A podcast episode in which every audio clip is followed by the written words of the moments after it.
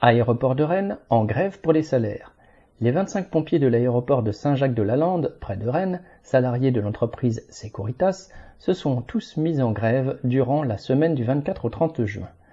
Tantôt dans l'aérogare, tantôt devant l'aéroport, organisant des barrages filtrants auprès des automobilistes, ils ont fait connaître leur mouvement et leur objectif, l'augmentation des salaires. Chaque jour, les pompiers ont décidé ensemble des actions à mener et de poursuivre ou non la grève.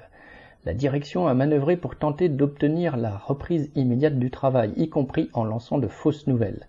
En réquisitionnant deux pompiers sur chaque plage de travail, la préfecture a soutenu leur patron. Les pompiers avaient la détermination nécessaire pour tenir bon et ont obtenu une prime de 300 euros et la majoration de 50% de leurs heures de travail le week-end. Surtout, ils ont fait là l'expérience de leur force collective face à une direction qui les méprise. Correspondant lutte ouvrière.